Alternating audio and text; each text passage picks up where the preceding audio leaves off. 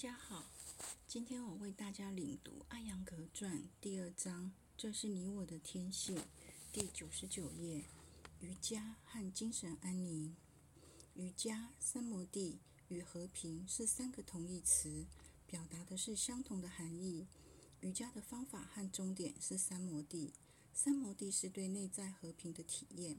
三摩地的意思是放在一起，连结，形成和谐。把头脑专注在一个念头上，强烈的沉思或冥想。身体是安宁、平静，不被情所困，身处能引起苦乐的事物中，却免受干扰。瑜伽源于词根 “yuj”，“yuj” 的意思是使连接、使捆绑、使连接、固定住、使结合、引导向、专注于、去使用或应用。个体的小我和宇宙大我的连结就是瑜伽。在理解个体小我和宇宙大我的交融之前，我们先要懂得如何连接人的身体和头脑、头脑和真我。在身体和头脑之间，或头脑和真我之间，标明界限没那么容易。在人的身体和神经之间，神经和器官之间，器官和感觉之间，感觉和头脑之间。头脑和智慧之间，智慧和意愿之间，意愿和意识之间，意识和我之间没有连结的存在。圣人们发现，瑜伽就是为了把所有这些人的载体连接起来。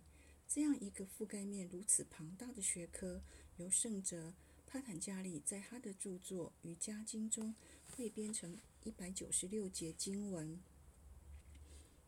帕坦加利列举瑜伽的八条戒律，如同一棵树，自戒及道德准则形成了树根；内自及个人纪律构成树干；体式是树枝；呼吸控制法就是给整棵树提供滋养的树叶；质感就是树皮；专注则是流经树身的枝叶；冥想为花，三摩地便是果实。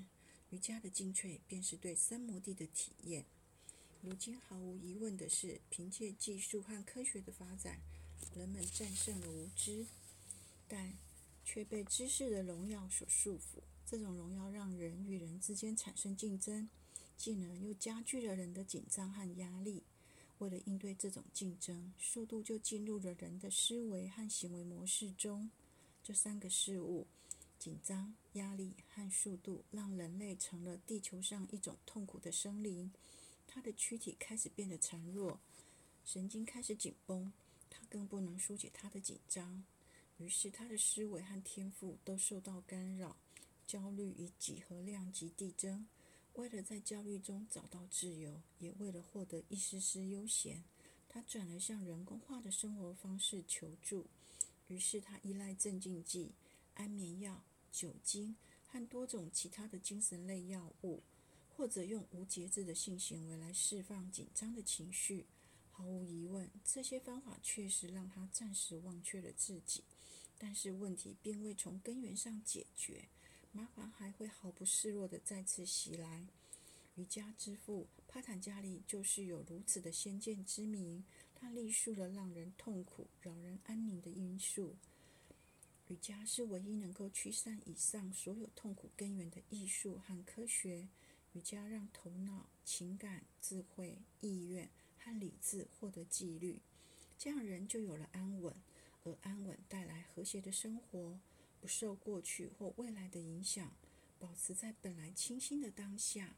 人们能够履行自己在世间的责任，同时又能保持着常心且不受任何境界干扰的平静的心灵状态。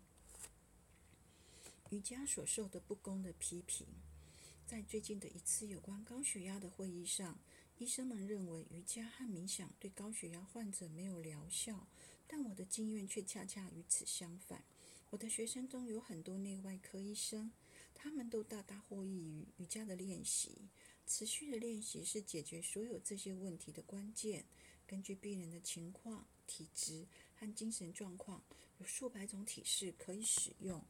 还有人认为，缺乏一个掌握全面知识的瑜伽士去给这些病人教导头倒立式、弓式或是孔雀式是危险的。在头倒立式中，喉咙和太阳穴会有压力，呼吸会变得沉重；而在其他两个体式中，隔膜会被挤压，会让血压上升。错误的诊断或错误用药会使病人越治越糟。瑜伽也一样，在瑜伽中，人们学习如何去连接身体、呼吸、头脑、智慧和真我，并使他们获得完美的平衡，就像线绳穿起项链上所有的珍珠一般。之后，人就能通过缓慢而柔软的呼气，在身体、神经、大脑和头脑中创造出一种空的状态，被动的寂静。不要深吸气，这样内在就出现一种不存在感。身体细胞获得了宝贵的平静。细胞的平静让面部肌肉放松下来。当面部肌肉放松时，感知器官——眼、耳、鼻、舌、皮肤就不再紧张。感知器官放松了，一直与这些器官相连的大脑就能变得安稳。于是思维过程就停止了。那个只要人醒着就一直居于头部的智慧，就会下沉，沉到它的源头。人们把这里称为头脑，也就是心。《唱赞奥义书》中讲到：“真我存于心中”，于是叫做真我之心。心乃是能量和智慧之源。当一个人活跃的时候，智慧流向大脑；而在睡眠中，他则休憩于其源头。认识到智慧的双重方向性。人要学习有意识地将其保持在源头，于是他的头脑得到净化，这就是头脑中的稳定。练习到这一步之后，要学习如何避免念头侵入头脑以及大脑。在这里，他可以体验到无心、无念、无欲的境界，这就是智慧的清明。当他开发出这些特质时，他就能在工作中获得速度和效率。他会拥有生机勃勃的能量。又不会任其在不必要之时消散。如果一个人获得了这样的头脑境界，他又怎会有高血压呢？恰恰相反，他的心会镇定而清净。既然瑜伽能带来如此的功效，我就不能理解这些所谓的科学的头脑所做出的随意的批评了。谁会认认为他们可以就地球上的一切事、每件事？只要有悖于他们的所知，看着不舒服的进行批评，而且这批评还不可以被质疑。能包治所有疾病的万能药存在吗？如果治疗不成功，他们就把这种疾病说成是过敏或病毒性疾病。如果瑜伽有了闪思，他们就把事情无限放大，不依不饶。难道有些人睡着觉死于心脏病，你就要禁止人家躺在床上休息吗？如果一个人在走路或开车时漫不经心，很容易出事故。